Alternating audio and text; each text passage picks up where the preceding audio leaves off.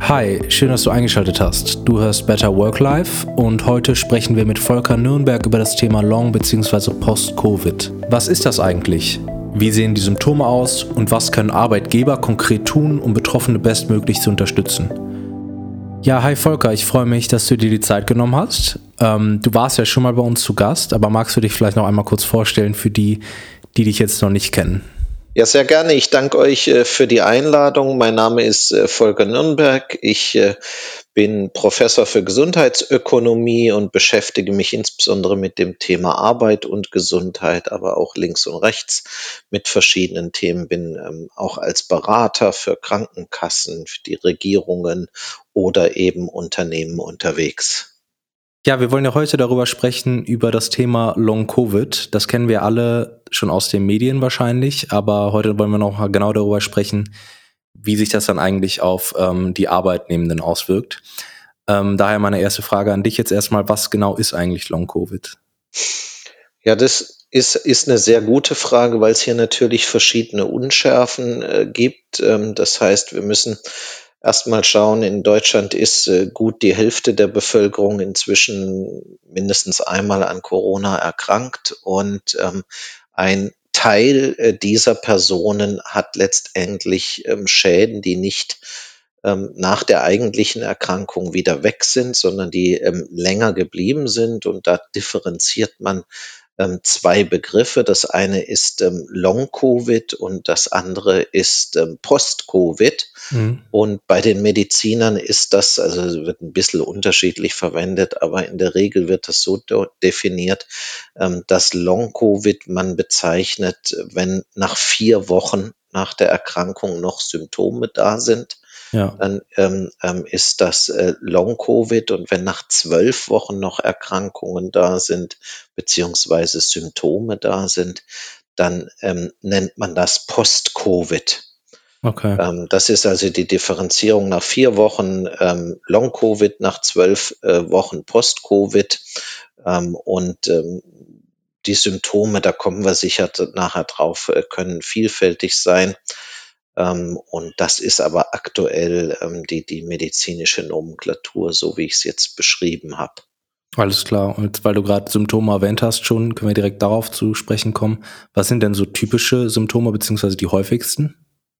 Ja, das ähm, ist eins äh, der Probleme des, des Krankheitsbildes, dass die ähm, Symptome höchst ähm, unterschiedlich sind. Äh, bei der Krankheitsverlauf ist auch unterschiedlich, da sollten wir auch nochmal drüber sprechen. Und dass es eben verschiedene Symptome gibt, die zum Teil ähm, sehr diffus sind, die zum Teil eben auch mit anderen Krankheiten in Verbindung ähm, gebracht werden, ähm, aber alle haben sie ähm, gemeinsam, dass sie sich letztendlich ähm, auf die Arbeitsleistung ähm, auswirken. So die klassischen ähm, Symptome sind eben ähm, eingeschränkte Belastbarkeit, sogenanntes äh, Fatigue im Französischen, ähm, Kurzatmigkeit, also die mhm. ähm, tun, wenn sie 200, 300 Meter gelaufen sind, äh, kriegen sie einen Puls ähm, weit über 100 ähm, und äh, werden, werden kurzatmig.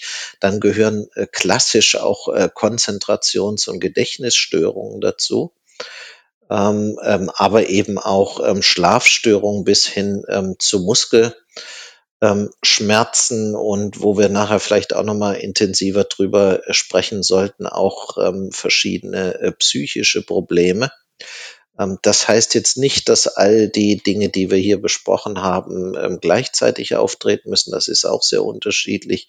Du kennst ähm, wahrscheinlich auch diesen Klassiker, dass ähm, die Riech- und Geschmacksnerven mhm. ähm, langfristig ähm, gestört sind und erst sukzessive weiterkommen. Also bei manchen äh, gibt's alle diese Symptome, bei äh, anderen wieder nur ein Teil. Ähm, und auch die Intensität ist eben ähm, sehr wechselhaft. Das kann man vielleicht mal so umschreiben. Ja, das sind ja auch vor allem Symptome, die jetzt auch auf unterschiedliche Krankheiten zurückzuführen sind. Das macht es dann ja wahrscheinlich recht schwierig, auch einmal als äh, man selbst, aber auch jetzt als Außenstehender zu erkennen, okay, äh, ist die Person jetzt gerade von Long-Covid betroffen oder ist es was anderes? Ja, absolut. Das ist, ähm, für wie du sagst, für einen selber natürlich äh, man ist ja auch, äh, so vielleicht mal müde. Man kann nicht zwingend sagen, Mhm. ähm, woher das kommt, ähm, schwierig, aber es ist natürlich auch, ähm, ähm, für die Ärzte sehr, sehr schwierig. Es ist eine ganz neue Krankheit. Keiner hat das im Studium gelernt und, ähm, dadurch, dass die Verläufe so unterschiedlich sind, ist das für den behandelnden Arzt, ähm, sehr, sehr schwierig, hier, ähm, die entsprechenden Diagnosen, ähm, zu stellen. Und es gibt gibt nur wenige Mediziner, die auf diese Themen, ähm, spezialisiert sind. Und, ähm, das macht das besonders anspruchsvoll, ähm, weil es ein Komplex von Symptomen ist, die die abwechselnd auftreten, gleichzeitig auftreten, unterschiedlich stark sind. Äh, und das ist natürlich auch extrem, ähm, belastend für die Betroffenen. Ja.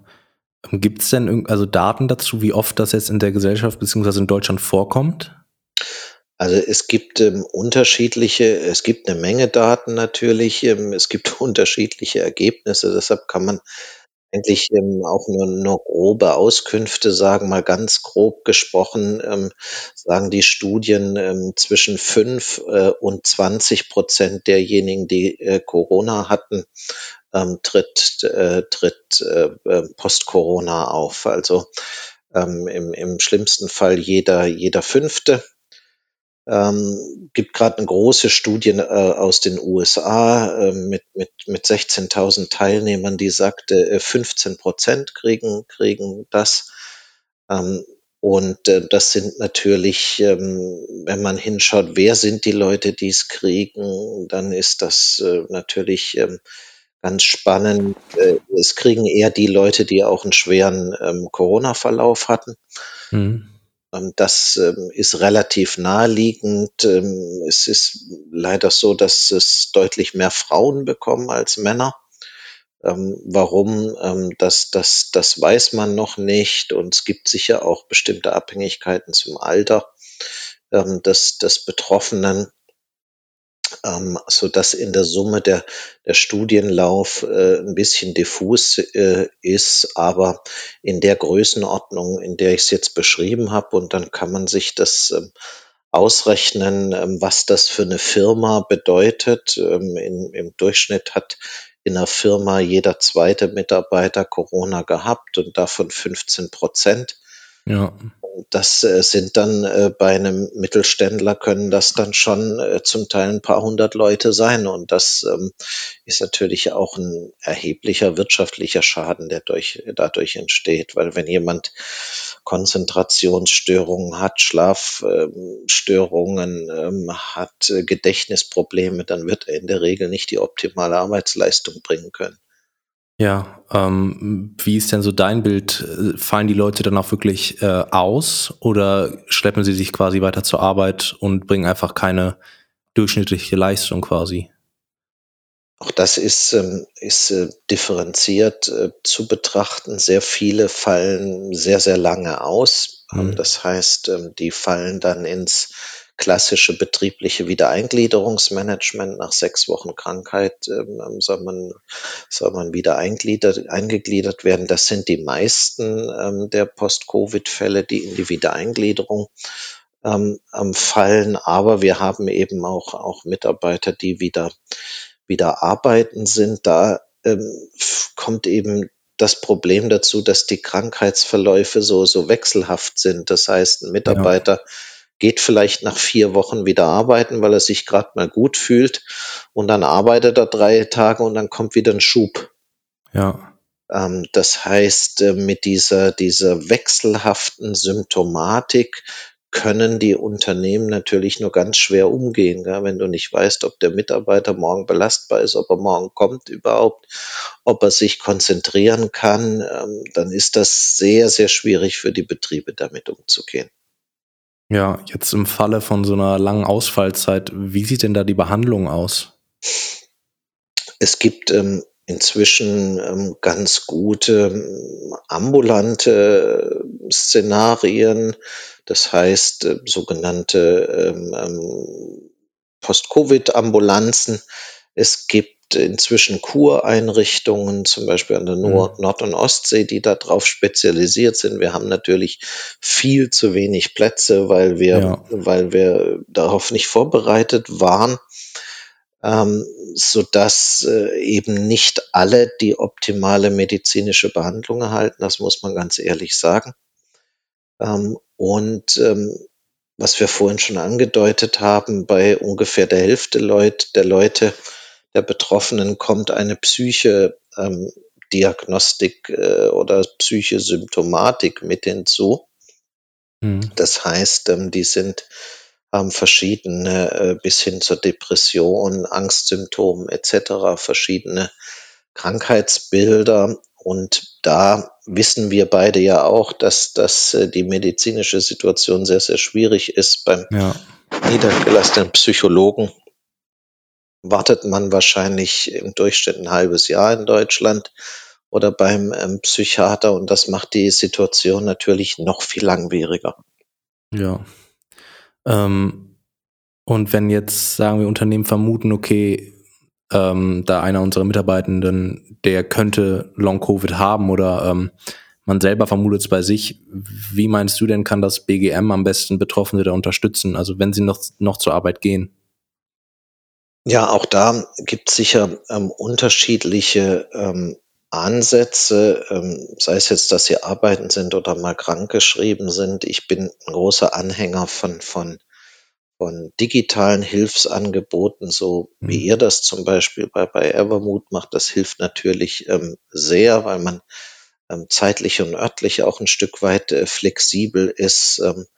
Das heißt, ähm, auch vielleicht äh, eine Überbrückung zu bieten, bis jemand in eine reguläre Psychotherapie oder in eine Angsttherapie Ja. ähm, gehen kann. Ähm, dann gibt's äh, verschiedene äh, öffentliche Stellen, die, die unterstützen. Wie gesagt, spezialisierte Krankenhäuser gibt's.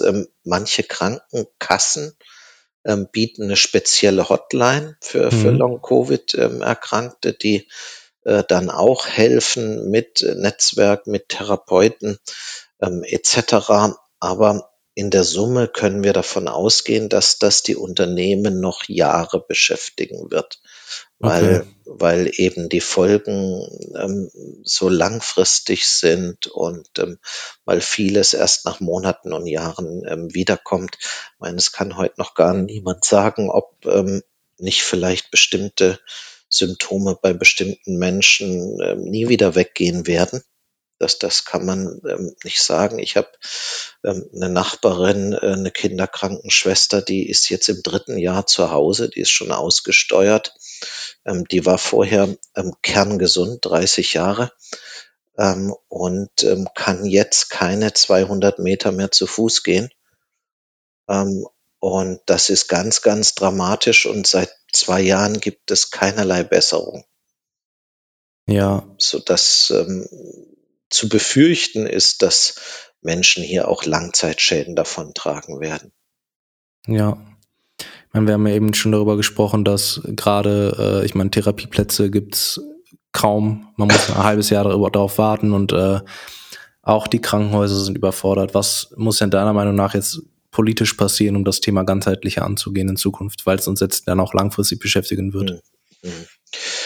Naja, unser ähm, Gesundheitsminister, das ist ja äh, bekanntlich ähm, sein, sein Lieblingsthema, hat schon ähm, ein paar Ressourcen zur Verfügung gestellt. Zum einen, ähm, um, um die Forschung ähm, zu intensivieren.